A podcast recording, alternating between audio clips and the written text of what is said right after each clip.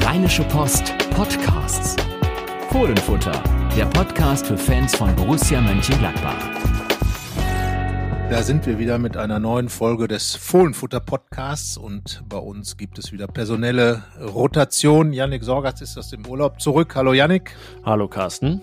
Genau, Carsten Kellermann ist mein Name und wir sprechen heute über Berlin, eine Reise nach Berlin ähm, eine Reise, die keine Punkte gebracht hat. Das werden wir analysieren. Das Spiel bei Union. Wir werden dann die Gesamtlage Borussias ein wenig ins Auge fassen nach drei Niederlagen in Folge und natürlich schauen, was dann am Freitag schon gegen den VfB Stuttgart auf Borussia zukommt. Ja, zehn Tage war ich im Urlaub und man könnte sagen, die Lage bei Borussia hat sich deutlich gedreht und gewendet durch zwei Niederlagen, die in dieser Zeit stattfinden. Das Pokalhaus in Darmstadt habe ich ja noch begleitet. Dann äh, gab es die Pressekonferenz vor dem Spiel gegen Frankfurt und danach habe ich mich dann erstmal verabschiedet. Jetzt die Frage, ähm, ist das ein ganz anderer Verein plötzlich? Das können wir später vielleicht erörtern. Und äh, wie, um wie viel Grad ist die äh, Stimmungsumkehr erfolgt? Ist das schon eine 180-Grad-Wende oder eher so 73? Naja, ähm, erstmal Berlin. Das ist ja dein Ding, traditionell schon fast bei uns. Ähm, nicht was Pokalfinals angeht, das ist niemandes Ding ähm, rund um Borussia. Aber äh, ja, du warst mal wieder in Köpenick. War jetzt, glaube ich, auch schon ein bisschen länger her, oder? Ja, ich glaube, das letzte Mal müsste dann beim vorletzten Spiel gewesen sein. Zwischendurch war ja ein bisschen Corona. Ah, als wir zusammen Und da waren. 2019. Ja, Im genau, November. Genau, im ja. November 2019. Danach musste ich dann noch schnell nach München zum Doppelpass ähm, rüberfliegen. Ich erinnere mich, war äh, stressig, weil man dann halt irgendwo noch ein Taxi in, mitten in Köpenick kriegen musste, rüberrasen musste zum äh, zum Airport und ja, dann äh, ja, dann kam ja Corona. Dann haben wir, glaube ich, äh, waren wir nicht vor Ort und äh, jetzt wieder da. Ja, Köpenick. Ich muss sagen, äh, es ist ja immer wieder spannend, äh, da diesen durch den Wald dann zum Stadion zu kommen die, die Atmosphäre ist ja wirklich absolut old school. Äh, Nina Hagen äh, dann äh, sozusagen mit der Stadionhymne vorab, alles so ein bisschen Heavy Metal, alles ein bisschen Rock'n'Roll und das passt natürlich äh, so, das gesamte Ding ist sehr homogen bei Union, das muss man dann sagen.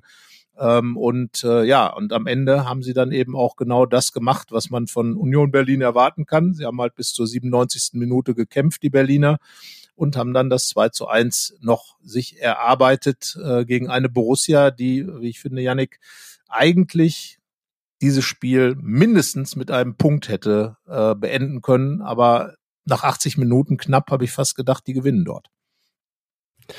Ja, es sah so aus. Also man muss ja nur an den Spielverlauf schauen, wann die Tore gefallen sind. Dann ist es nicht von der Hand zu weisen, dass sie sehr lange auf der sogenannten Siegerstraße waren. Ähm, mit einer Spielweise, muss man ja sagen, mit der sie sich regelrecht untreu geworden sind. Also Union Berlin hat äh, zur Pause noch nicht, aber dann ungefähr als das 1-1 fiel, auch mehr Ballbesitz als Borussia. Das ist, äh, ja, weiß ich gar nicht, es gibt sehr, sehr selten. Ich äh, meine, sie hatten so 27 gegen die Bayern, 27 gegen Leipzig und man könnte ja meinen, Borussia ist eine Mannschaft, gegen die Union Berlin dann auch nur 30 Prozent Ballbesitz hat. So war es aber nicht. Das wirkte wie der Plan, der Matchplan von Daniel Farke, Union dann auch mal ein bisschen den Ball zu überlassen. Und äh, ja, man muss auch sagen, wenn wir jetzt äh, eigentlich so diese 75 Minuten jetzt mal nehmen, äh, dann ging es auf. Also Borussia selber auf Union-Art zum Erfolg gekommen. Ein Eckball, Tor, ein Kopfball von Nico Elvedi und äh, selbst nicht zugelassen. Also das war Union-Style, kann man das sagen, 75 Minuten lang? Ja, ja, das würde ich fast gar nicht sagen soll, sondern Gladbach hatten ja tatsächlich vor der Pause mehr Ballbesitz, fast 60 Prozent sogar.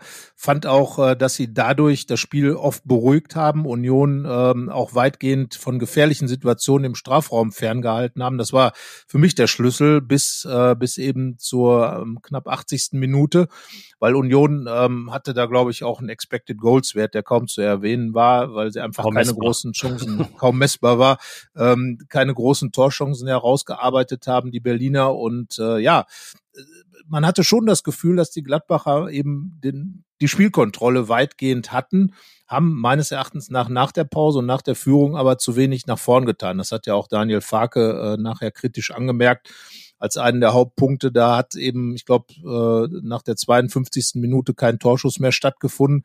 Und das ist dann eben genau das Problem, dass man ähm, genau wie gegen Frankfurt äh, in der zweiten Halbzeit dann doch irgendwo nicht mehr so richtig den, ähm, das ganze Ding durchgezogen hat und äh, dadurch Union einfach im Spiel geblieben ist.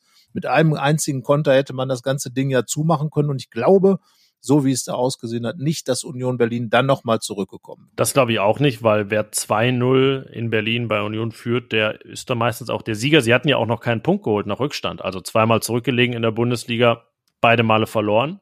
Jetzt dann das Spiel komplett gedreht sagt am Ende wahrscheinlich auch wieder mehr über Borussia als über Union Berlin aus. in dem Fall.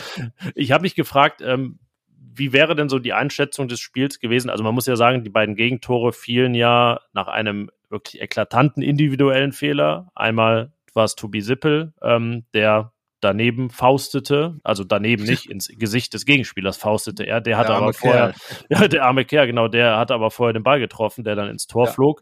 Und dann, ähm, sage ich mal, ein äh, kollektives äh, Verschlafen in der Nachspielzeit, da war ja ungefähr so keiner auf seinem Posten beim kurz ausgeführten Eckball, das reicht Union Berlin dann, um zwei Tore zu machen. Und äh, damit naja, ist alles hinfällig, was wir vorher gelobt haben äh, über diese 75 Minuten. Ich habe mich gefragt, wie wäre denn so die Bewertung des Spiels, wenn Borussia durch einen Torwartfehler in der zehnten Minute in Rückstand äh, geraten wäre, dann ausgeglichen hätte und irgendwie so kurz vor der Pause kassiert man Eckball gegen Tor. Und dann zweite Halbzeit aber so relativ ohne große Torchancen und man verliert dieses Spiel 2 zu 1. Wäre dann äh, Borussia besser oder schlechter weggekommen in der Bewertung? Ja, ich glaube, es hätte nicht viel ausgemacht, weil man dann eben an anderer Stelle äh, wahrscheinlich die Dinge falsch gemacht hätte. Diese individuellen Fehler, wir werden ja später nochmal ein bisschen auf die Gesamtlage schauen, sind ja Dinge, die sich durchziehen. Ähm, letztlich muss man den Spielverlauf äh, so nehmen, wie er ist. Borussia hat viel richtig gemacht, hat äh, eben dieses Eckballtor gemacht durch Nico Elvedi ähm, zum guten Zeitpunkt auch, äh, um Berlin dann einfach äh, dann auch ein bisschen runterzuhalten. Das hat alles gut geklappt und man merkte dann eben auch den Berlinern zwischenzeitlich so ein bisschen die Kopflehre an nach dem Europapokaleinsatz. Das darf man ja nicht vergessen. Union hat ja Europa gespielt noch am Donnerstag. Ähm, Borussia hatte die ganze Woche Zeit, sich vorzubereiten. Und das Ärgerliche ist dann einfach, dass Union dann mit ganz einfachen Union-Dingen das Spiel noch gewinnt und Gladbach darauf wieder mal keine Antwort hatte. Du hast es gesagt, die Eckenverteidigung, da haben sich dann verschiedene Spieler nicht an die Absprachen gehalten und der Unterschied ist dann eben, und das hat Marvin Friedrich, der fand ich nach dem Spiel einen richtig guten Auftritt hatte an alter Wirkungsstätte vor dem Spiel toll zurückbegrüßt wurde, als Fußballgott gefeiert wurde. Ich glaube, das hat ihm richtig gut getan. Nach dem Spiel war er dann stinksauer, dass ihm die Rückkehr vermiest wurde, ähm, unter anderem eben, weil die Gladbacher von ihrem Plan abgewichen sind. Er hat gesagt, wir haben die ganze Zeit mit unserem Spiel, mit unserem Ballbesitzspiel da äh, die Sache im Griff gehabt und dann haben wir uns auf das Spiel von Union eingelassen und angefangen, lange Bälle zu spielen, aber das können die besser. Und das ist dann einfach auch der Schlüssel für Union gewesen. Urs Fischer sagte, wir mussten leiden und das dürfen die Jungs ruhig auch mal und da müssen sie auch durch. Und das Leiden hat mir dann bei den Gladbachern, äh, das kam nach dem Schlusspfiff natürlich, aber in den letzten zehn ja. Minuten plus die Nachspielzeit, da hat das dann halt gefehlt, sich wirklich so ja, eine kurze Ecke äh, in der 97. Minute, das darf nicht passieren. Da darf man nicht als Union Berlin sich den Ball zuspielen und dann reinflanken und dann steht einer zu weit weg, der auch noch ein Routinier ist. Äh, das ist einfach zu wenig dann und äh, von daher, wenn die Tore genauso gefallen wären, hätten wir wahrscheinlich genau dasselbe gesagt. Aber natürlich durch die lange Führung. Wir erinnern uns an Wolfsburg, als Gladbach führte, insgesamt doch schon einige Punkte nach Führung auch verspielt. Ähm, da hätte man wahrscheinlich äh, etwas ja gesagt, das ist eben so Union Berlin, aber so war es halt zugespitzt. Natürlich, äh, das, das, das ist die Sache, aber im Grunde geht es um Ergebnis. Gladbach hatte mehr drauf als dieses 0, äh, dieses 1 zu 2 und das ist dann einfach extrem bitter, wie alle sagten.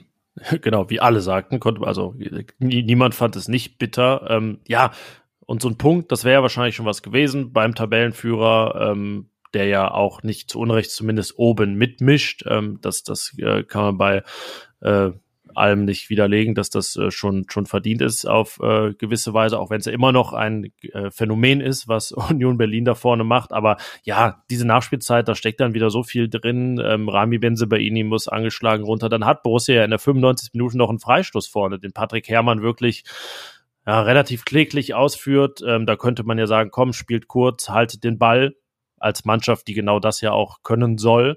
Ähm, Im Gegenzug dann nochmal der Eckball, wo wirklich alle pennen und da ist man da sieben gegen sieben im Strafraum. Döki kann echt Anlauf nehmen und man äh, Ball fliegt in die Mitte und ich glaube, alle wissen, was jetzt passiert. Ähm, auch wenn es ja jetzt nur eine Sekunde ist, die es dann noch dauert, bis der Ball einschlägt, aber irgendwie spielt sich sowas ja ein bisschen in Zeitlupe ab. Ja, ähm, deswegen ist es irgendwie wie typisch. Äh, ist es jetzt wieder so ein Fatalismus, wenn dann Borussias Fans sagen, ja, irgendwie konnte man es ja ahnen schon in der letzten halben Stunde, wie das ausgehen würde, oder äh, liegt es eher an der Mannschaft, dass sie genau diesen Fatalismus auch immer rechtfertigt? Ja, das ist ja, das ist ja genau die Geschichte. Äh, ist ja im Prinzip die Frage nach dem Huhn und dem Ei. Äh, was kommt zuerst? Der Fatalismus äh, der Borussen-Fans? Ich glaube natürlich, äh, wir, wir haben ja schon oft über die Geschichte Borussias geschrieben. Also wer Spiele durch Büchsenwürfe verliert, äh, der darf natürlich auch mit einem gewissen Fatalismus unterwegs sein. Äh, und äh, das Problem ist einfach, dass sich diese Dinge ja über Jahre jetzt schon hinziehen. Das ist ja völlig unabhängig vom Trainer. Das hat's in der Schlussphase bei Lucien Favre gegeben. Das hat's äh, bei André Schubert, bei Dieter Hecking, auch bei Marco Rose und Adi Hütter dann gegeben, dass einfach in, in solchen Situationen die Gladbacher nicht voll da sind. Und das, das hat der Marvin Friedrich auch wirklich gut gesagt. Union zieht halt über 100 Prozent der Spielzeit ihr Ding durch ist dann eben da und Borussia hat es nicht getan. So.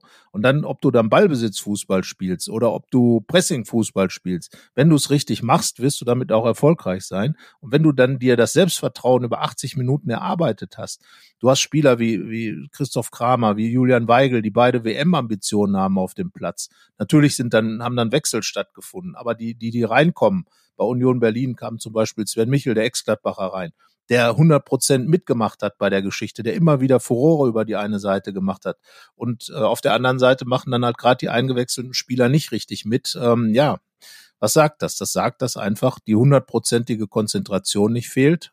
Joe Skelly hat im Interview gesagt, ja, das ist schwierig in so einem Bundesligaspiel bei Union Berlin, aber da muss man es halt in den entscheidenden Momenten machen und auf jeden Fall in der 97. Minute. Ja, hinter den Wechseln steckt ja auch fast eine Huhn-Ei-Frage. Ähm, bringen sie so wenig, weil zuvor so wenig gewechselt wurde? Also fehlt einfach allen, die dann da reinkommen, die Spielpraxis? Oder ist genau das der Grund, warum sie nicht früher reinkommen, weil es, eben problematisch ist. Also da kann man ja im Prinzip auch eine Huhn-Ei-Frage mit äh, verknüpfen. In dem Fall war es dann jetzt ähm, Patrick Herrmann mit seinem schwachen Freistoß, Ivandro Borges, der sich da nicht an Absprachen gehalten hat bei der Verteidigung des Eckballs, wobei man ja so einen 18-Jährigen noch immer am ehesten entschuldigt, gilt ja auch für Joe Skelly, der jetzt ja schon sehr etabliert ist, aber immer noch erst 19 Jahre den man da auch eher in vielen Situationen geradezu bemitleiden kann, wenn er allein gelassen wird. Das ist mir schon in Darmstadt aufgefallen, im Pokal und in, in vielen anderen Spielen.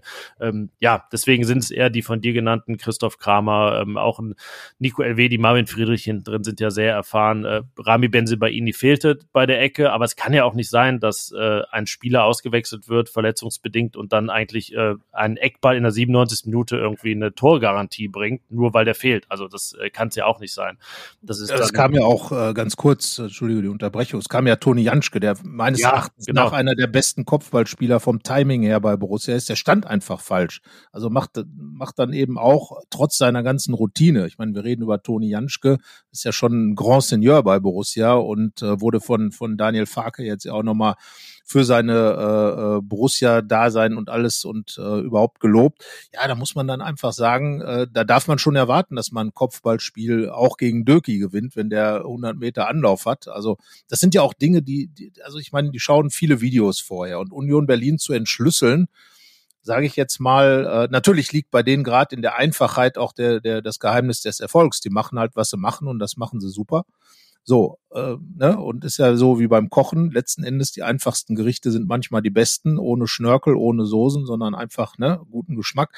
Und so macht's Union halt, aber das weiß man natürlich vorher. Und dann darf ich nicht in der 97. Minute eine solche Fehlerkette da produzieren. Das ist genau das Problem.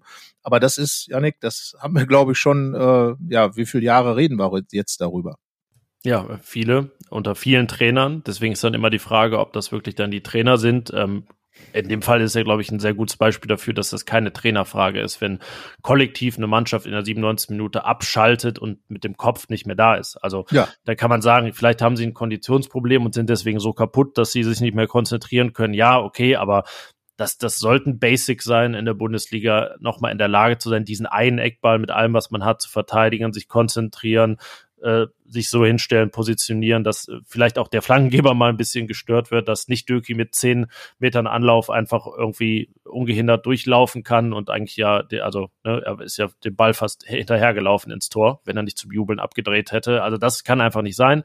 Ähm, Und es ist ein großes Rätsel. Also es ist nicht so, dass wir jetzt jedes Mal die große Antwort äh, darauf hätten, die ähm, eine andere wäre als äh, ja, es darf einfach nicht sein und muss anders gemacht werden. Das ist lapidar, aber in dem Fall ist es das ja auch wirklich. Ja, und das Ärgerliche ist, wenn man sich wirklich die Spiele mal anschaut, äh, ich meine, es war die dritte Pflichtspielniederlage in Folge, das vierte Spiel ohne Sieg, das ist dann natürlich immer sehr nett von uns Journalisten, dass man dann ein Unentschieden dann eben andersrum dreht auch, aber das war dann in Wolfsburg, aber auch da geführt, nicht gewonnen gegen Frankfurt die erste Halbzeit äh, ähm, 0 zu 3 verloren, in der zweiten kam dann zu wenig. In, in Darmstadt die ersten 20 Minuten verpennt und jetzt inklusive der Nachspielzeit die letzten 20 Minuten. Und ähm, ja, das ist einfach ein Spiel. Ich zitiere jetzt mal ganz stumpf, äh, Sepp Herberger hat halt 90 Minuten, beziehungsweise inzwischen halt 90 Minuten plus Nachspielzeit. Da muss man einfach gerade in den entscheidenden Phasen, und das ist ja das, auch gegen Frankfurt, in den entscheidenden Situationen passieren dann diese Fehler, über die wir seit Jahren sprechen, ist die Mannschaft nicht konzentriert gegen Frankfurt. Stindels Fehlpass, paar Sekunden später Gegentor. Weigels Fehlpass, paar Sekunden später Gegentor. Fehler Sippel, Gegentor. Ähm, und das aber in Situationen, in der 80. Minute gehst du bis in die 85.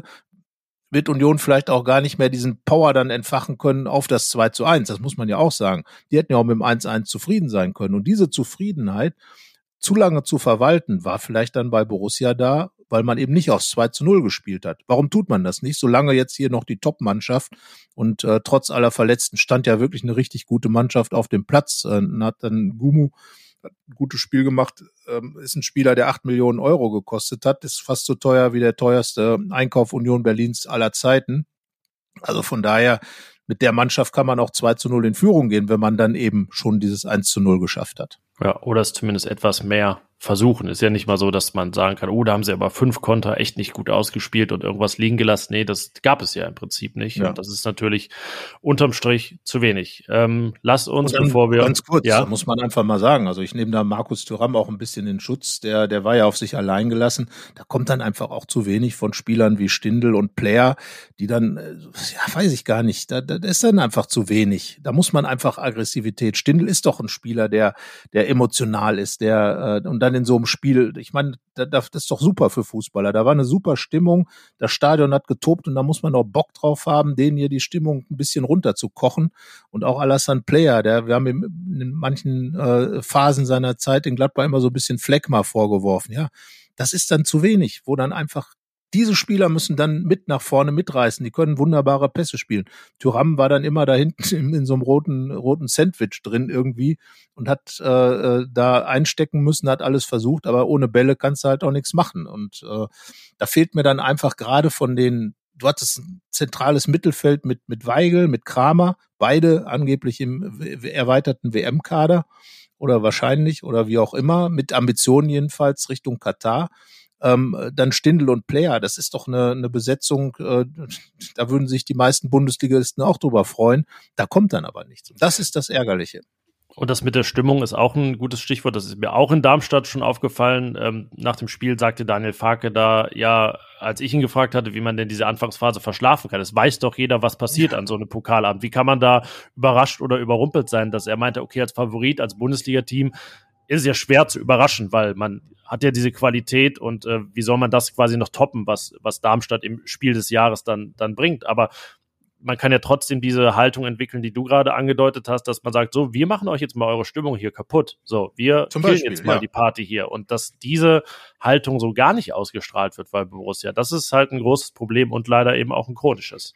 Und äh, wir haben ja das Frankfurt-Spiel gesehen. Ähm, Frag hat ja in der von dir angesprochenen Pressekonferenz äh, nochmal ganz klar gemacht, dass also hier der große Zusammenhalt zwischen Fans und Borussia und Mannschaft und Trainer und ähm, äh, so weiter da eben stattfindet, hatte die die Fans da wirklich in, in äh, mit auf die Seite genommen. Ja, und dann habe ich schon in, gegen Frankfurt zur Pause deutliche Pfiffe gehört. Äh, deswegen. Und bei Berlin äh, Union, klar, das ist natürlich eine Saison, da wird keiner von den Union-Fans in irgendeiner Form Kritik dran üben wollen, weil die einfach da eine Riesenparty feiern. Äh, die sind Tabellenführer, die kommen in Europa möglicherweise noch weiter, äh, sind in der Europa League da, machen da Riesenspiele und ähm, haben einfach Bock auf das Ganze. Aber nichtsdestotrotz machst du das 2-0 dann werden die auch nicht zusammenbrechen, aber das Spiel wird nicht mehr verloren werden. Und darum geht's halt. Und wenn man Ballbesitzmannschaft ist, das ist ja das Problem, was auch letzten Endes Pep Guardiola mit City immer hat, musst du eine gewisse Emotionalität aus dem Spiel rausnehmen. Das hat Borussia lange geschafft und damit auch genau das Richtige getan.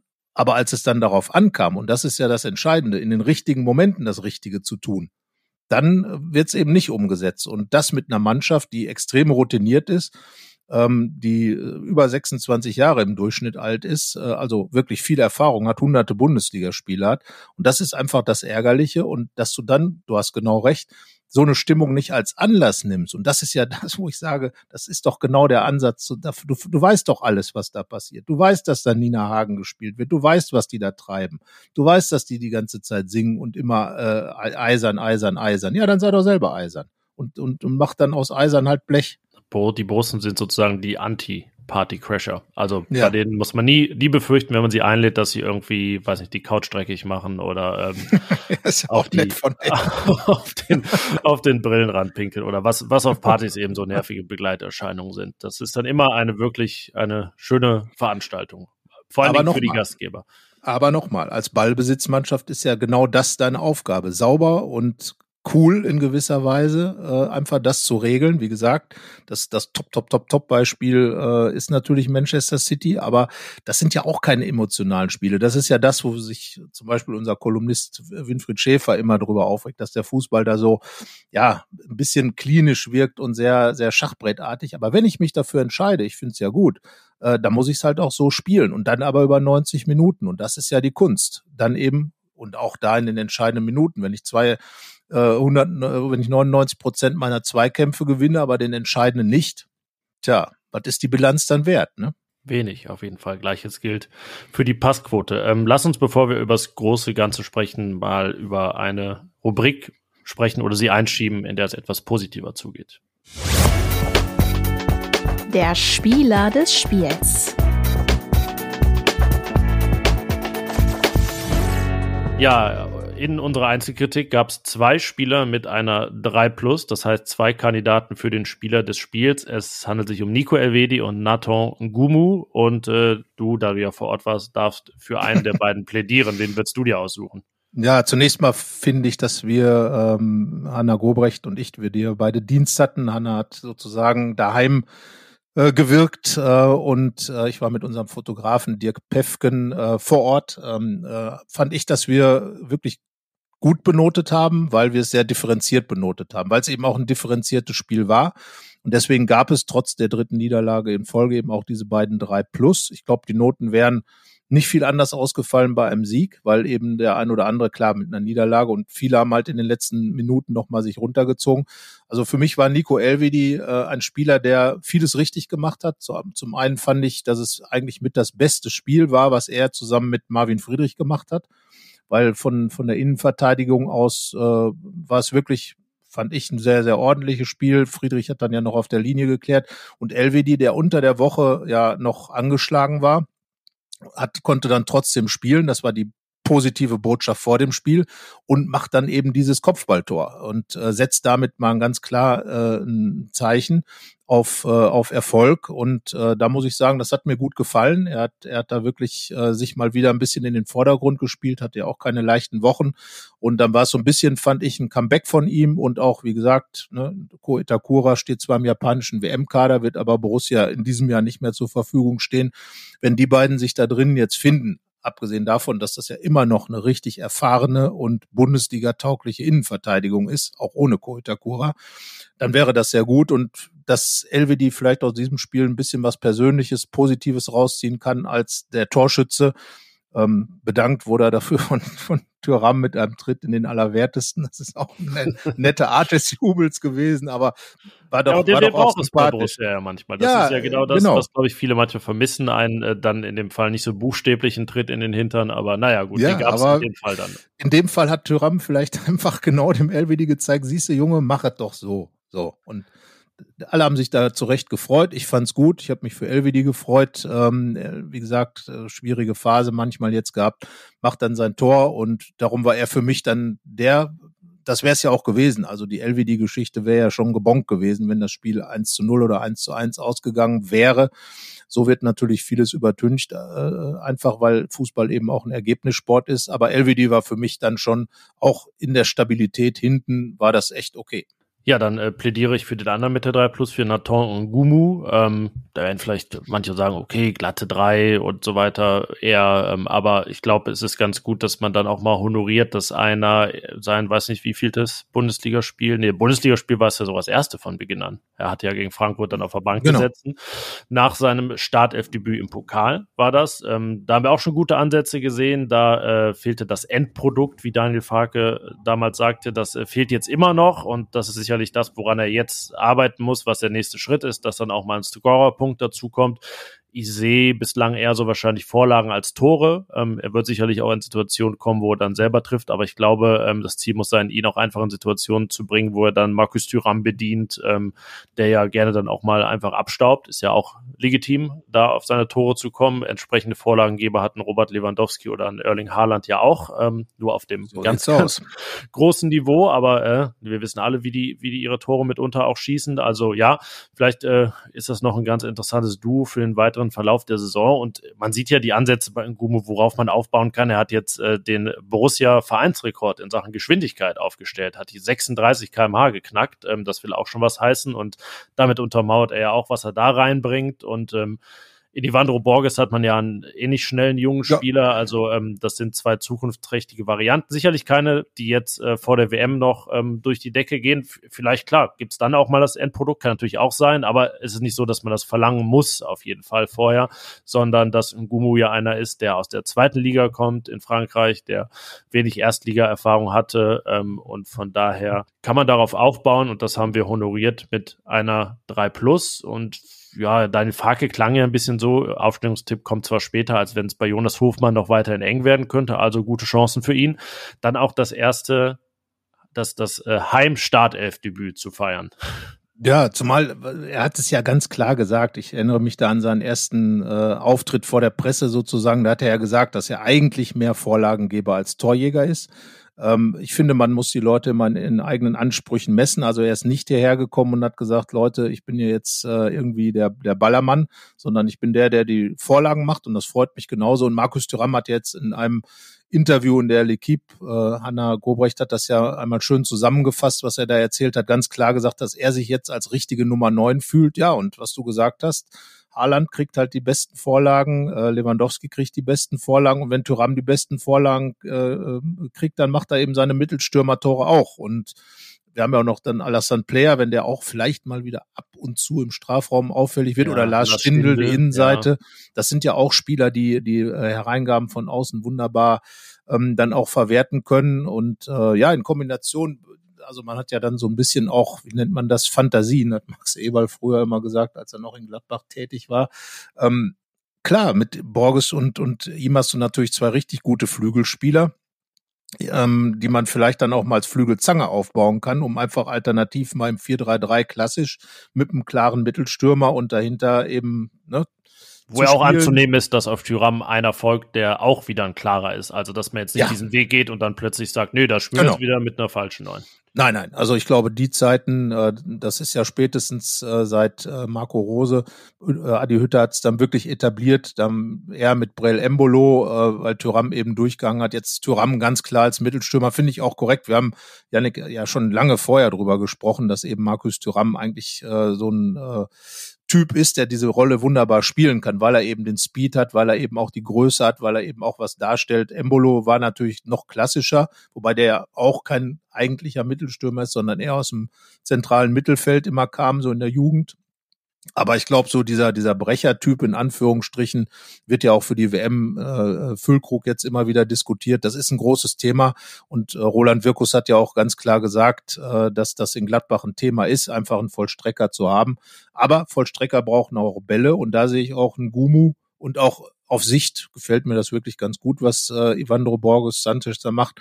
Äh, hast du halt zwei Leute, die dann einfach über die Flügel kommen können mit Speed und das war gut von Ngumo. Er hat immer wieder die Union auch mit seiner Geschwindigkeit und ich fand auch mit seiner gut eingesetzten Körperlichkeit in den meisten Szenen. Natürlich ist er auch manchmal abgekocht worden, aber du sagst ja, ist ja nur neu. Aber ich fand äh, schon, dass er sich da gut, äh, gut verkauft hat in diesem ja, und er hat den letzten Torschuss des Spiels abgegeben in der 52. Minute.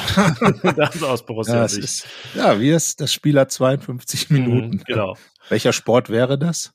Äh, 52, also ja, 52 ist ja in vielen Spielen die Netto-Spielzeit im Fußball. So sieht's aber aus. Das war dann, ja, äh, ja brutto, brutto gleich netto. Ja. Das wird, wird sich man, manch einer wünschen. Ja, ich meine, das natürlich, du hast ja gesagt, wenn dann so Spieler, bei LVD habe ich das ja hervorgehoben, ne, mal ein Tor machen, das bringt natürlich dann auch mal riesen was. Aber ich glaube, es wäre, äh, also je nachdem, wie es halt mit Jonas Hofmann aussieht, äh, wäre das aber schon auch mal für einen Gumu ein guter Ansatz, äh, daheim auch mal zu spielen. Und ich glaube, dass das auch ein emotionaler Spieler ist, irgendwo, so wie er auf dem Platz unterwegs ist.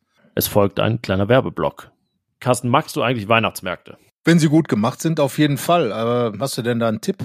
Ja, einen gut gemachten habe ich auf jeden Fall, also einen gut gemachten Weihnachtsmarkt, nämlich den Christkindlmarkt in Bad Reichenhall. Es geht mal wieder dorthin. Wir haben ja schon äh, Wandertouren und in die Salzgrotten und so weiter empfohlen. Jetzt naht die Weihnachtszeit, die Adventszeit und äh, da ist dieser Weihnachtsmarkt in Bad Reichenhall eine Reise wert. Geschmückte Schaufenster, Tannen überall, eine lebensgroße Krippe auf dem Floriani-Platz in der Altstadt und natürlich, das darf heutzutage nicht fehlen, Weihnachtsshopping in der Alpenstadt. Ja, das klingt auf jeden Fall äh, gut und weihnachtlich vor allem. Äh, Gerade dort kann man ja auch ein bisschen Schnee vielleicht erwarten.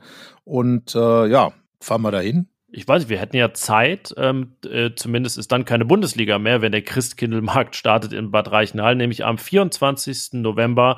Und er geht logischerweise bis Weihnachten. Wenn das was für euch ist, jetzt gibt's ja noch ein bisschen Zeit zu planen und äh, manch einer hat ja auch noch Resturlaub und dann denkt man sich immer, hm, was fängt man denn damit an? So am Jahresende im November und Dezember und äh, ja, vielleicht geht's dann mal in die Berge, in die äh, südliche Ecke Deutschlands nach Bad Reichenhall. Und wenn ihr mehr Infos haben wollt zum Bad Reichenhaller Christkindlmarkt, dann geht auf die Seite reichenhaller-christkindlmarkt.de und der Einfachheit halber verlinken wir das Ganze noch in den Show Notes. So machen wir das. Das ist doch eine schöne Alternative zu einer WM, die viele nicht gucken wollen, die ja gerade dann läuft. Und wir gucken jetzt allerdings zurück auf Borussia Mönchengladbach, äh, die bis Weihnachten noch punkten will. Und äh, wir gucken jetzt aber erstmal darauf, wie steht sie denn in der letzten, vor der letzten Phase, drei Spiele sind es noch da. Und äh, Yannick, äh, wenn man, ähm, äh, es wird ja oft auch über die vergangene Saison gesprochen, äh, wird gesagt, äh, wie schwierig die war, dass viel Abstiegskampf dabei war. Das ist ja so ein bisschen mystifiziert inzwischen sogar schon. Äh, es war ja dann doch nicht so dramatisch, wie es oft anhört. Aber ähm, ja, wie steht Borussia denn da, wenn man jetzt einfach mal die Saisons vergleicht? Ja, sie steht schlechter da. Ich, eigentlich müssten wir den Podcast rauskramen nach dem Fürth-Spiel vor dem Derby letztes Jahr. Das wäre eigentlich ganz interessant, wie wir da gesprochen haben über die Lage, denn es war, so muss man sagen, die stabilste unter Adi Hütter, die das wussten wir noch nicht in dieser Folge, in der Woche danach zu Ende gehen würde mit dem Derby gegen Köln, das 1 zu 4 endete und auf das ein 0 zu 6 gegen Freiburg folgte. Also da war es dann auch vorbei mit der Stabilität. Ja, aber Borussia hatte 18 Punkte nach 12 Spielen, 17 zu 14 Tore, 5 Siege, 3 Unentschieden, 4 Niederlagen und, das muss man sagen, aus den 10 Pflichtspielen bis dahin sieben Tore nur kassiert. Also ähm, sieben gab es in den ersten drei Bundesligaspielen unter Hütter. Dann ging es wirklich in eine richtig, richtig stabile Phase. Ähm, naja, aber so richtig haben wir es damals ja nicht geahnt, was dann da folgen würde. Konnte man wahrscheinlich auch nicht. Ähm, nur ist das ja eine ganz gute Überleitung zu heute. Hm, was muss man denn jetzt erwarten und was würde man vielleicht schnell übersehen und nicht erahnen? Ähm, also ich will noch kurz einschieben, es gab ja auch noch das Pokalspiel, das Zweitrunden-Pokalspiel 5 zu 0 gegen die Bayern, äh, das wir ja zu Recht auch als ein fast schon Jahrhundertspiel, also für das 21. Jahrhundert eingeordnet haben bei Borussia, weil es einfach so perfekt war in diesem Hütter-Stil. Er hatte da ja angefangen, das System umzubauen. Ja, die Lage jetzt, ähm, also was wirklich drückt, ist das Pokalhaus in Darmstadt, wieder bei einem Zweitligisten. Das folgte dann ja in der äh, schlechten Phase nach dem Derby ähm, fast logisch bei Hannover 96. Klassisch Hannover und Pokal und Borussia hm, sind jetzt noch auf der Rückfahrt mit Pefkens Dirk äh, an Hannover vorbeigefahren natürlich äh, und haben dann nochmal die großen Pokalsiegerschilder gesehen, die da über der Autobahn gespannt sind. Also ja, dann wird man natürlich an 1992, an das verlorene Pokalfinale gegen den Zweitligisten Hannover erinnert und die traurigen Borussen, die dann da rumstanden. Ja, aber ebenso traurig werden die Borussen jetzt auch aus Berlin zurückgekehrt sein, weil drei Pflichtspielniederlagen in Folge sind das eine. Ne, man hat natürlich gegen, gegen Frankfurt gespielt, eine Mannschaft, äh, die wie Union Berlin, also sagen wir mal, das maximale Selbstvertrauen so manchmal vor sich her trägt. Aber äh, andererseits ist man eben im Pokal ausgeschieden. Andererseits hat man eben auch äh, Zeit äh, verpennt in Berlin und womöglich auch gegen Frankfurt und äh, hat ein Heimspiel gegen Frankfurt verloren. Das ist ja auch so eine Sache. Es gab auch Saisons, in denen man in Frank gegen Frankfurt vier Punkte geholt hat, zwischenzeitlich. Also von daher würde ich mal sagen, ich habe äh, in meinem Kommentar geschrieben, Alarmstufe dunkelrot ist vielleicht eine Farbe ein bisschen zu hoch geschaltet. Vielleicht hätte man, äh, ja nicht dunkelrot, sondern rot. Vielleicht hätte man auf hellrot oder dunkelgelb gehen können. Aber im Grunde ist es egal. Ich finde, wichtig ist, dass die Warnsignale an, äh, also alle Laternen jetzt angehen müssen, äh, dass man ganz einfach weiß, drei Spiele noch.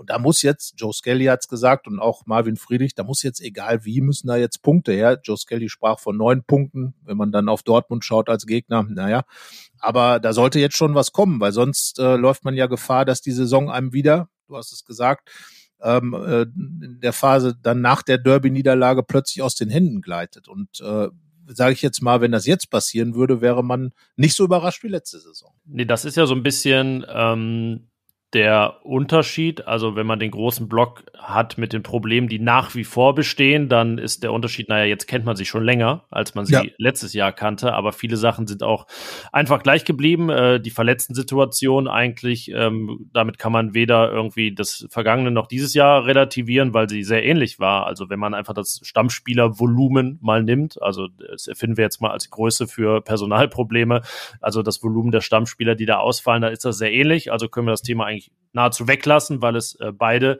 Saisons gleich äh, tangiert. Es werden weiter äh, wirklich eklatante individuelle Fehler gemacht. Und auch wenn wir auf den Kader schauen, ist die Ausgangslage ja sehr ähnlich. Das, was letztes Jahr die 22er waren, sind jetzt die 23er. Es gibt weiterhin Stammspieler mit auslaufenden Verträgen. Manche einer wird verlängert, manche einer nicht. Und ablösefrei gehen. Vielleicht auch im Winter. Vielleicht läuft es auch ganz analog zum vergangenen Jahr, als Ginter dann im Sommer ablösefrei ging und Zakaria noch im Winter verkauft wurde. Das kann sein. Also ist man bei dem, was jetzt wirklich besser ist. Und das ähm, sind ja vor allen Dingen atmosphärische Punkte. Und ich habe ja gefragt, was davon könnte so ein bisschen auf der Kippe stehen oder wo könnte man vielleicht Gefahr in Verzug übersehen bei Borussia. Und das ist ja eigentlich genau dieser Stimmungsfaktor, oder? Dass das vielleicht ähm, sich an so einem Kipppunkt befindet. So ist es. Also man darf ja nicht vergessen, dass vergangene Saison einfach auch intern viele Sachen ja schon im Argen lagen, bevor es dann eben auch rausgekommen ist. Es gab ja die Geschichte mit Max Eberl. Es gab äh, eben diese, diese Debatten mit Ginter und Zakaria, äh, wo, wo es ja dann fast schon äh, äh, zu Streitigkeiten kam, wo man öffentlich sich dann quasi da ähm, dann irgendwann angefangen hat, äh, da zu scharmützeln. Ähm, aber zu diesem Zeitpunkt jetzt, zu diesem genau dem Zeitpunkt war ja eine große Euphorie da. Es gab ja da die unbezähmbar T-Shirts nach dem Bayern-Sieg. Äh, äh, äh, es wurde gejubelt, äh, weil es einfach dieser, dieser gigantische Erfolg war. Dann das 4 zu 0 gegen Fürth, äh, wo man einfach eine, eine überforderte Mannschaft, aber dann wirklich, ähm, ja, Daniel Farke würde wahrscheinlich sagen, aus dem Stadion geschraubt hat. Äh, Jonas Hofmann da äh, vorangehend. Ähm, äh, man hat nach dem Bayern-Spiel Bochum besiegt zu Hause in einem, sagen wir mal, erst am Ende schwierigen Spiel, lange 2-0, dann, dann wurde es nochmal eng. Ähm, all diese Dinge sind, sind passiert. Die Stimmung war eigentlich auch gut, zumal äh, auch das neue Hüttersystem natürlich durch dieses Bayern-Spiel dann auch äh, ein bisschen Prokura bekommen hat. Also von daher sage ich, ähm, ja, äh, diese Stimmung jetzt, Daniel Fark hat es ja wirklich geschafft, nachdem in der letzten Saison einfach von der Mannschaft ausgehend ähm, einfach kein keine Beziehung zum, zum Trainer offenbar da war. Von beiden dann natürlich sind immer zwei beteiligt, dass irgendwie alles nicht homogen wirkt. Und äh, Farke hat es ja geschafft, zusammen mit Roland Wirkus einfach ähm, diesen mit diesem Borussia-Weg ähm, einzuschwören und ähm, da wieder auch die Fans haben sich ja dann wieder sozusagen einfangen lassen. Es wirkt alles sehr homogen. Es gibt ein System, mit dem sich die Mannschaft 100 Prozent identifizieren kann, das 4-2-3-1, auf das Farke auch klar setzt, dass sein System. Es gibt einen Trainer, der auf Ballbesitz Fußball setzt, was eben auch äh, die Lieblingssportart dieser Mannschaft ist und auch, sagen wir mal, schon das, was am besten zu ihr passt, weil gibt einfach viele Spieler, die mit diesem etwas aggressiveren Hütterstil dann einfach auch gar nicht äh, ja, so zusammenpassen. Also da werden wohl noch mehr Umbaumaßnahmen möglich oder nötig geworden. Von daher entscheidend ist für mich wirklich im Detail darauf zu gucken. Es gibt zu viele Gegentore. Die Stabilität ist im Moment nicht gegeben schon lange nicht mehr. Und äh, du musst mindestens drei, manchmal sogar vier Tore schießen als Borussia, um Spiele zu gewinnen. Und das ist gerade mit dem Ballbesitz Fußball, der deutlich schwieriger umzusetzen ist. Dafür braucht man ja ganz andere, ganz andere äh, Situationen. Da muss ja noch mehr an den, an den Abläufen gearbeitet werden. Es ist nicht so situativ. Das ist ja auch der Grund, warum viele Mannschaften einfach nicht Ballbesitz Fußball spielen, weil es in der Summe wahrscheinlich der einfachere Sport ist. Ähm, ja, und da ist Borussia im Moment an so einem Punkt, wo ich sage, es könnte Gefahr im Verzuge sein. Nochmal, es ist wirklich nicht alles schlecht und es ist auch der richtige Weg, aber dieser Weg ist natürlich nur so lange richtig und gut, wie er nicht in irgendwelche Problemsituationen führt. Ich habe ja nach dem Wolfsburg-Spiel äh, ein bisschen gemahnt, weil ich so irgendwie auch eine Ahnung hatte schon, was das Pokalspiel angeht. Ähm, ist ja dann nicht so, dass man sagen will, ich habe es ja schon gewusst, aber man äh, kennt ja irgendwie diesen Verein und diese Mannschaft und die Konstellationen, die gefährlich sein können. Und da war natürlich dieses Pokalspiel eins, äh, wo du hast sie angesprochen, die Warnsignale eigentlich auf Rot gehen müssen. Und bei Warnsignalen ist es ja auch immer so, entweder gehen sie halt an oder nicht. Ne? Also an der Bahnschranke ist ja entweder keins oder es leuchtet rot. So, dann sollte man mal vorsichtig sein und besser mal anhalten und gucken, wo kommt jetzt ein Zug. Ähm, ja. naja, und dieses, also es, man kann sich ja auf dünnem Eis bewegen, man muss nur gucken, dass man dann runterkommt. Oder irgendwie, weiß ich nicht, der Winter sich verstärkt und das Eis dann etwas dicker wird. Aber das ist meistens nicht gut, einfach zu warten, dass die Dinge sich lösen, sondern äh, im besten Fall ist man ja proaktiv. Und ähm, dass sich die Verletztenlage dann noch ohne Verschulden Borussias verschlimmert im Pokalspiel, das ist ja, ja da können sie ja wirklich nichts für, aber das ähm, zeigt ja auch nochmal ähm, auf, wie dünn das Eis da eben ist. Das ist schon, ja, halt ein äh, Ritt auf der Rasierklinge ist, mit 14, 15 Stammspielern oder Kernspielern äh, das durchziehen zu wollen, wenn dann halt immer vier verletzt sind, weil dann sich die Mannschaft nahezu von alleine aufstellt oder man jetzt eben schon bei Einwechselspielern in gewisse Bredouillen kommt, ähm, dass man irgendwie vielleicht sogar auf Positionen sie einsetzen muss, wo sie nicht funktionieren, dass man Spieler einsetzen muss, die äh, lange gar nicht gespielt haben oder noch nicht so weit sind. Ähm, in diese Lage kommt man natürlich. Ähm, und das eben gepaart mit all den Problemen, die nach wie vor bestehen. Ähm, das finde ich auch genau richtig, dass ja eigentlich der Ballbesitz auch dazu angedacht ist, äh, hinten stabiler zu sein. Und wenn natürlich das Gegenteil passiert, ist das auch keine gute Entwicklung. Also man hat jetzt eben fünf Gegentore mehr bekommen als äh, unter Hütter in den ersten äh, zwölf Spielen. Ähm, man hat auch ähm, drei Expected Goals mehr, äh, nee, vier sogar, mehr zugelassen. Also ist jetzt auch nicht so, dass es Pech ist, dass Borussia so viele Gegentore kassiert hat. Nee, äh, ist schon genau richtig, kann man sagen. 18,5 Expected Goals zugelassen, 19 Gegentore. Also da kann man auch nicht sagen, man hat jetzt Pech gehabt. Ähm, und das ist eben eine Entwicklung, die äh, ja alarmierend ist. Ähm, heißt auch nicht, dass man jetzt alles in Schutt und Asche reden muss, aber man muss eben gewarnt sein. Das, man kann ja auch natürlich, kann man Stuttgart und Bochum schlagen. Dann ist ja, das soll, sage ich mal, erfüllt vor Weihnachten, aber man muss halt auch tun. Und gerade sind die Indizien eben so, dass man denkt, hu, das könnte schwierig werden. Und das, das ist ja das Problem. Also nochmal, äh, es sind viele Dinge richtig gemacht worden. Ähm, es ist eine schwierige Situation. Man konnte jetzt keine großen Verstärkungen holen, weil einfach das Geld nicht da ist. Ist klar, man hat trotzdem in Ngumu einen nicht billigen Spieler geholt und äh, der, der auch dann mit Sicherheit äh, dem Kader was Neues gibt, nämlich Geschwindigkeit. Das sollte ja auch so sein. Und äh, möglicherweise äh, hat, und es hat auch gut geklappt, den Turam umzubauen zum Torjäger. Der ist, der ist gerade ja sozusagen das, das Flaggschiff da vorne mit seinen Toren. Ähm, er und äh, Benze Baini sind trotz ihrer Wechselgeschichten voll da. Das war ja dann in der schwierigen Phase auch nicht so, dass, dass man sich auf alle da 100 Prozent verlassen konnte. Aber äh, das, die Gesamtsituation ist eben, wie sie gerade ist. Man hat eben diese drei Spiele verloren. Man kann jede Niederlage natürlich erklären. Man könnte aber auch genauso gut jeden Sieg erklären, dass er eigentlich auch hätte anders kommen können. Also das ist nun mal Fußball. Und ähm, ne, Gladbach hat gegen Gegner gewonnen, die dann dezimiert waren, äh, hat dann gegen Leipzig ein richtig gutes Spiel gemacht, gab es aber auch in der Saison davor. Also ähm, man, äh, man kommt dann, man steht ein bisschen ähm, auf dem Schlauch, warum so diese Fortschritte jetzt wieder kippen. Am Anfang, das hat Daniel Fark in Berlin auch gesagt, war ja diese Stabilität da. Gladbach war unbesiegbar, das dürfen wir ja nicht vergessen.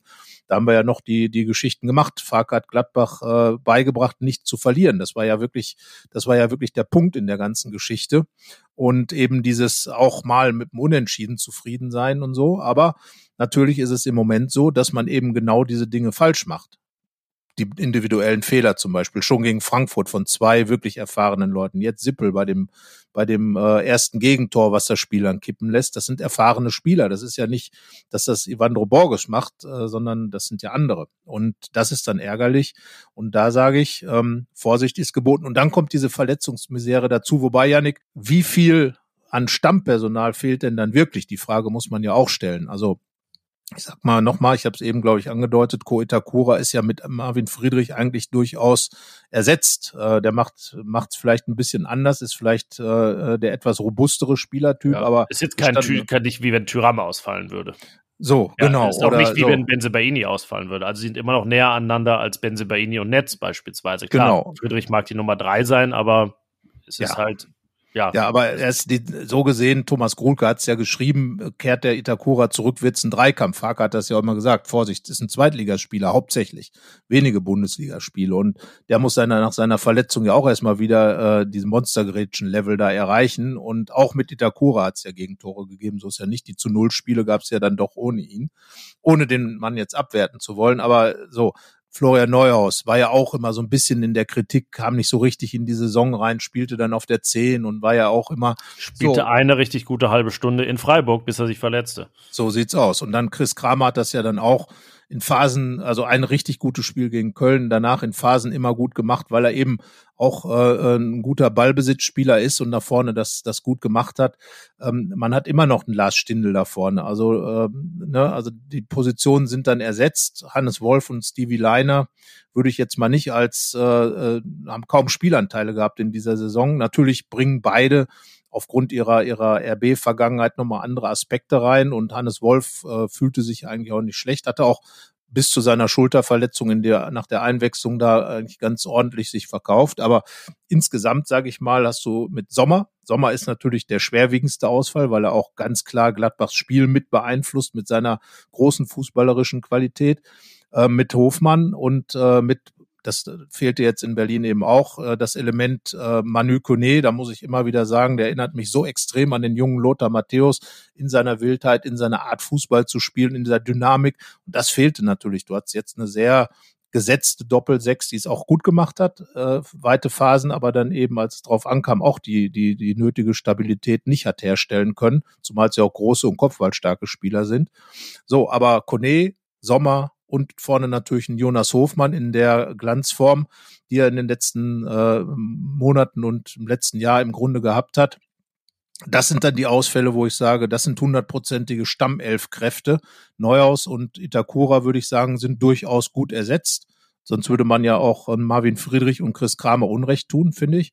Von daher, ja, man hat Verletzte, die Tiefe und die fehlt oder die Breite in der Tiefe fehlt, weil dann eben so. Andererseits kommt dann immer noch ein erfahrener Patrick Herrmann rein, ein erfahrener Toni Janschke, ein, ein hochgeschätzter luxemburgischer Nationalspieler, der Borges ja schon ist, und äh, eben ein Gumu, der, der als Ersatzmann dasteht. Also es müsste dann trotzdem möglich da, sein, über zehn Minuten klarzukommen genau, nicht kleiner machen, als man ist. Natürlich genau. wurde die zweite Reihe ein bisschen entkernt, weil man eben dann auch wirklich sich, äh, also ältere Spieler ja, Johnson, Raphael und so weiter, ähm, die Verträge ausliefen, Wendt, ähm, obwohl der ja sogar mit, mit äh, Netz dann im Kader ersetzt wurde. Man musste dann Lazzi Benisch verkaufen, weil man ja auch wirklich äh, ähm, Gehälter freiräumen musste, weil man kleine Summen einnehmen muss, musste, um zumindest ein bisschen handlungsfähiger auf dem Markt zu sein, um dann so Transfers wie von äh, Nator Gumu oder die Laie von Julian Weigel noch möglich zu machen. Ja, das ist nicht äh, einfach, aber für wen ist es denn wirklich einfach in der Bundesliga, was, was das Niveau angeht und wer kann sich da über alles hinwegsetzen und sein Ding machen? Natürlich gibt es diese Vereine, aber eben auch viele, die das nicht können in der Bundesliga. Ähm, ein Aufsteiger Werder Bremen beispielsweise hat zwei Punkte mehr, macht das, äh, hat jetzt sogar eine erste Schwächephase schon, schon hinter sich ähm, hat Borussia 5 zu 1 besiegt. Ähm, ja, und man muss ja sagen, dass Mannschaften wie der SC Freiburg, die das mit geringen Mitteln machen, ja fast schon enteilt sind. Ich sehe das bei Union noch nicht so ähm, nachhaltig und die werden sicherlich noch ihre Probleme bekommen, aber die 26 Punkte, die sie jetzt haben, äh, stand jetzt 10 mehr als Borussia, die nimmt ihnen auch niemand mehr. Es wären übrigens vier Abstand nur gewesen, wenn es beim 1 geblieben wäre. Also auch eine ganz andere Größenordnung. Ja, aber das ist ja genau das, was das Thema ist und was Daniel Farke ja selber aufgegriffen hat auf seiner ominösen Pressekonferenz Pressekonferenz in seinem 16-Minuten-Statement, dass es eben nicht nur Schwarz-Weiß-Malerei ist, sondern eben die Graustufen. Wobei Grau ja auch häufig ist, man erwähnt Schwarz, man erwähnt Weiß, man erwähnt beides und dann eben auch mal sehr konkretes Grau und der Farbmix ist dann das Graue. Aber ich glaube, ähm, das tun wir ja wirklich nicht nur in diesem Podcast, äh, wirklich Montag bis Freitag, 365 Ta Tage im Jahr, wirklich diese Nuancen auch zu suchen, zu erwähnen, zu würdigen, zu kritisieren. Ähm, von daher ist das jetzt gerade eine sehr graue Phase, glaube ich. Ist jetzt, man könnte im Anfang November sagen, passend zum Wetter. Jetzt ist es gerade nicht so. Das Wetter ist besser als Borussias Situation. Ähm, aber ja, jetzt äh, kann man ja gucken, dass wenn das Wetter mal schlechter wird, dass man vielleicht wieder ein bisschen mehr Sonnenschein bei Borussia hat. Ja, man sollte aufpassen, dass es nicht dunkelgrau wird. Und äh, ich sag mal, man sollte jetzt ganz einfach punkten. Äh, Fark hat das ja auch dann doch gesagt, äh, dass Fußball auch ein Ergebnissport ist. Und daran wird auch der neue Borussia-Weg zu messen sein. Da kann man sich ja nun drehen und wenden, wie man will. Und äh, ich habe ja vor dem Unionsspiel geschrieben, dass es auch ein bisschen um Europa geht. Da hat Gladbach jetzt natürlich Federn gelassen. Ich meine, mehr als ein Drittel der Bundesligisten hat die Chance, nach Europa zu fahren. Und da finde ich, dass die Mannschaft, die nach dem Marktwert her und äh, auch Frankfurt ist ja nicht viel weiter vom Marktwert her, beispielsweise, äh, die muss dann ganz einfach äh, diesen siebten Platz, den sie in der Marktwerttabelle hat, auch schon ein bisschen zumindest als, als Maßstab nehmen, zumal die Einstelligkeit ja auch das, das äh, Ziel sein äh, ist, das hat Roland Wirkus auch gesagt, trotz äh, der Ansage, dass eben die Saison schwierig werden könnte, dass es eine Übergangssaison ist, finde ich, muss trotzdem dieses, dieses Ziel da sein. Jonas Hofmann hat von 55 Punkten plus sogar gesprochen. Das geht dann sogar schon in Richtung äh, Champions League Ränge unter Umständen.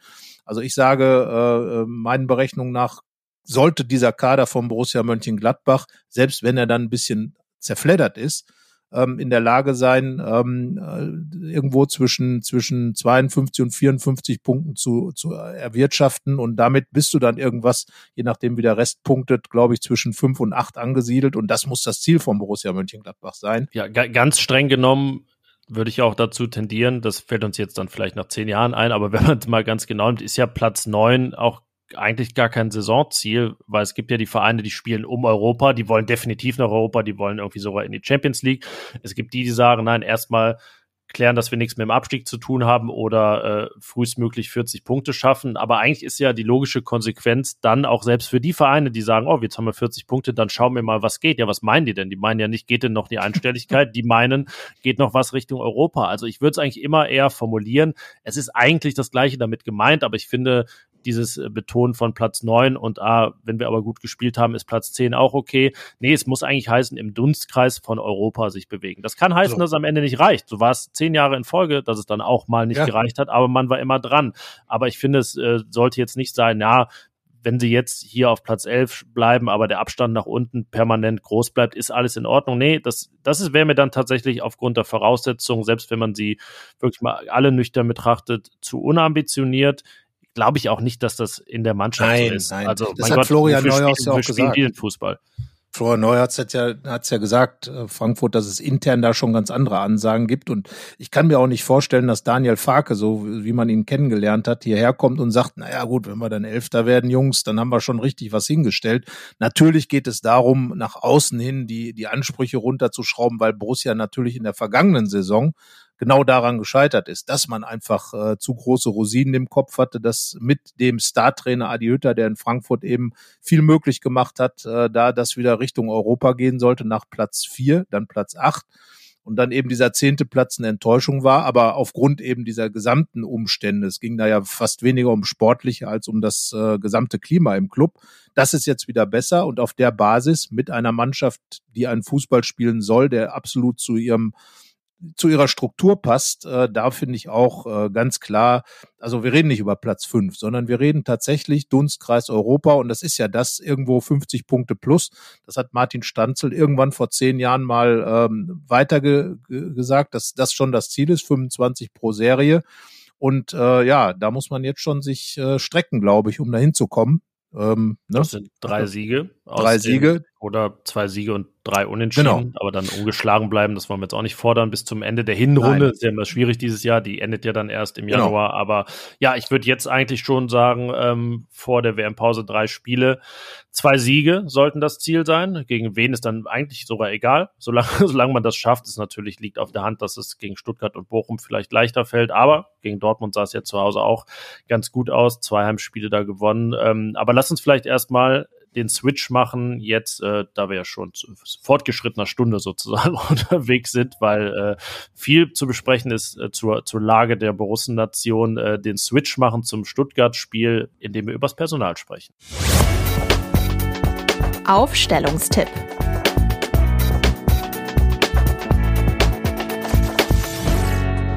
Ja, es gab äh, auch schon Phasen, wo das ganz einfach war mit dem Aufstellungstipp. Jetzt ähm, weiß man nicht so richtig, wie schwierig es ist, oder? Also ähm, es ja. äh, hat Daniel Fark ja auch gesagt, vieles wird sich erst ähm, kurz vor dem Spiel entscheiden. Jetzt ist es vom Aufnahmezeitpunkt sind es nur noch dreieinhalb Tage bis dahin. Jan Sommer war immer gesetzt und äh, sehr deutlich, dass er spielen wird. Äh, Tendenz Freitag, nein, oder?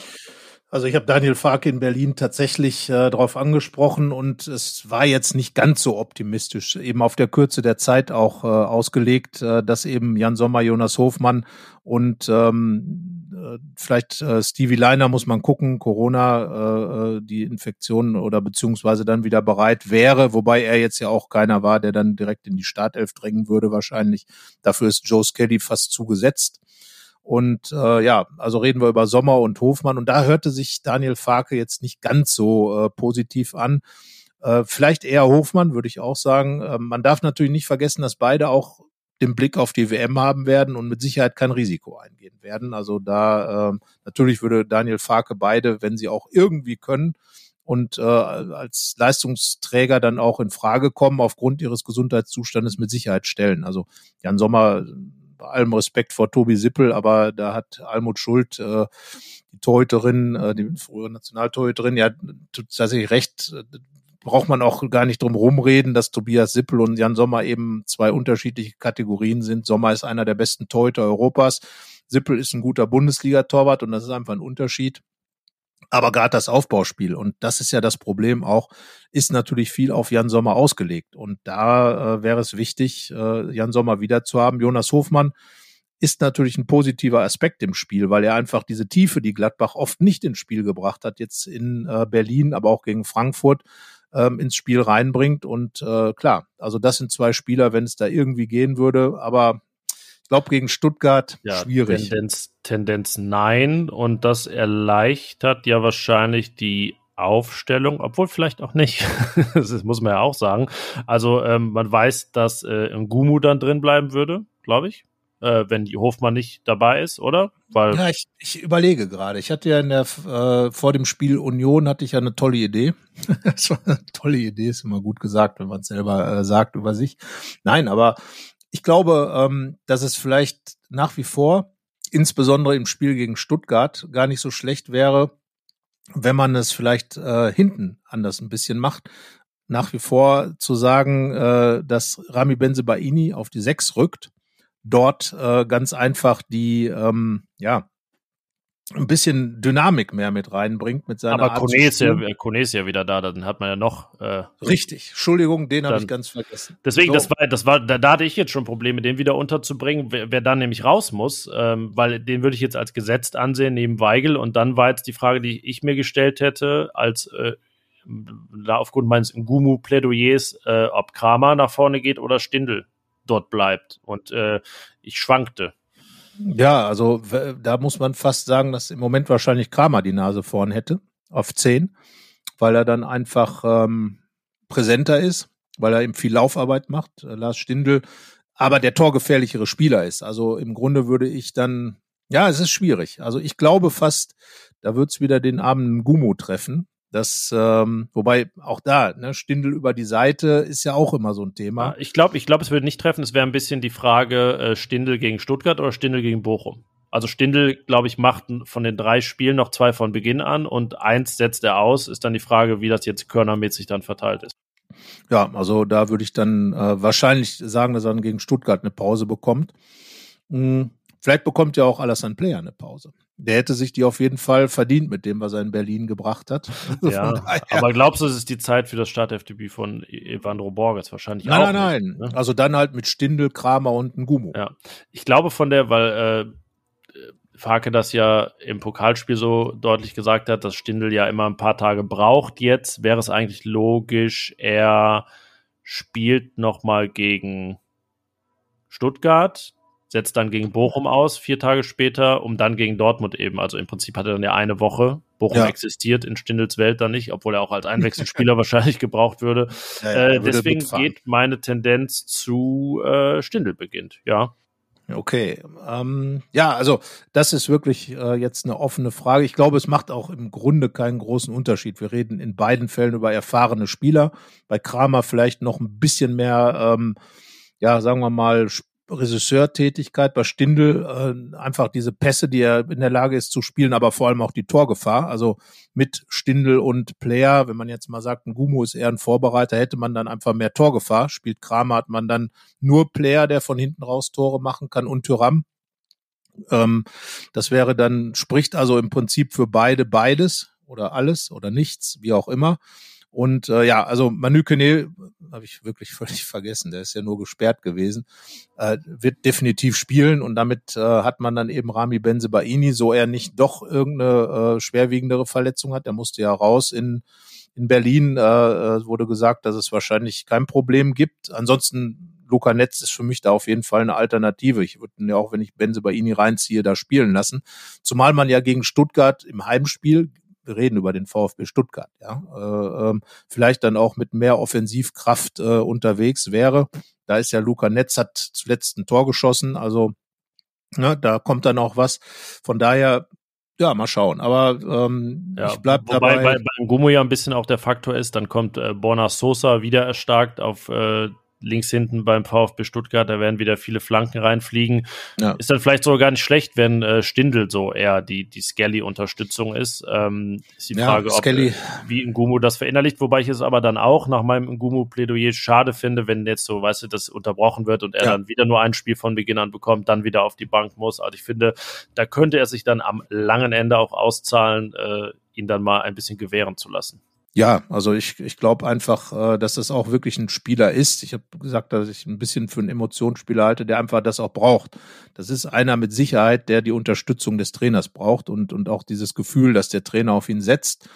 Ähm, aber wir merken ja gerade, dass die äh, Optionen gar nicht so gering sind. Also natürlich ist dann, wenn es dann darum geht, die Nummer 14, 15, 16 zu nehmen, aber bis dahin hat man dann doch die Alternativen. Und ich glaube, dass egal welche Variante jetzt vorne wäre mit mit Player Kramer Stindel oder mit äh, ähm, Stindel Kramer Ngumu oder eben äh, Stindel Kramer Ngumu, wie auch immer, äh, da hätte man dann ja letzten Endes alle drei Varianten, wo ich sage, hey, da kann man richtig was kommen, da hat man was äh, dem äh, Tyram vorne zuzuliefern, durch Pässe, durch Torgefahr, durch Flanken von Gumu und ähm, ja, gute Variante.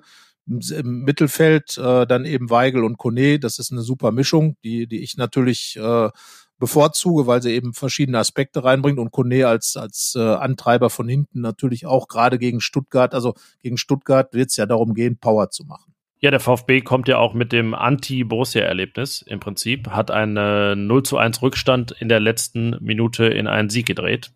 Am Samstag gegen den FC Augsburg mit, ich muss nochmal nachgucken, 29 zu 11 Torschüssen.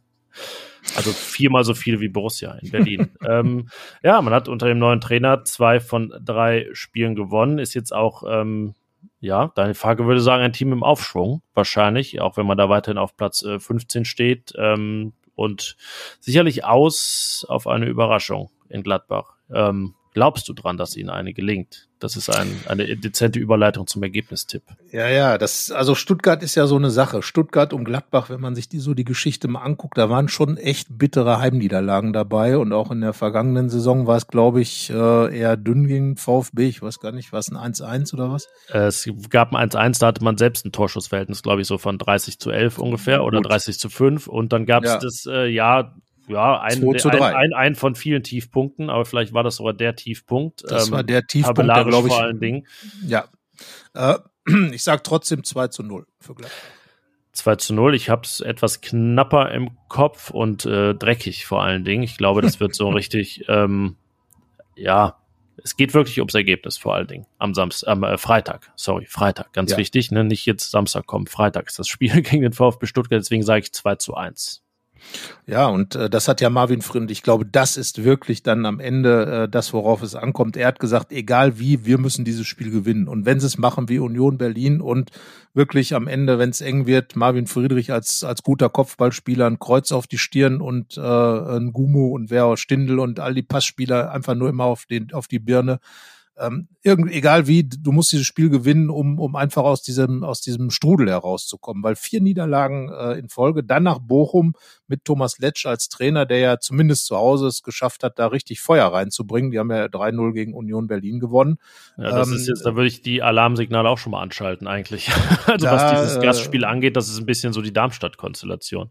Ja, irgendwie schon. Ich meine, also andererseits, auch da, du hast es eben schon völlig zu Recht gesagt, also Borussia Mönchengladbach sollte auch nicht immer dahingehend sich so klein zu machen, äh, äh, und äh, jetzt kommen Stuttgart, jetzt kommen Bochum, ui, ui, ui, ui. Nein, das sind zwei Mannschaften, die richtig große Probleme haben, immer noch, auch wenn Stuttgart gerade ein bisschen den Trend als Friend hat, dann äh, ist trotzdem Borussia Mönchengladbach, äh, der da kommt, äh, die da kommt äh, und, und Stuttgart empfängt im Borussia Park, wo man eine Festung aufbauen will, wo man ja von den Fans, Fark hat das gesagt, super unterstützt wird. Also von daher muss man es machen wie Union Berlin, kämpfen, um diesen Sieg bis zur 97., 98., von mir aus auch 99. Minute.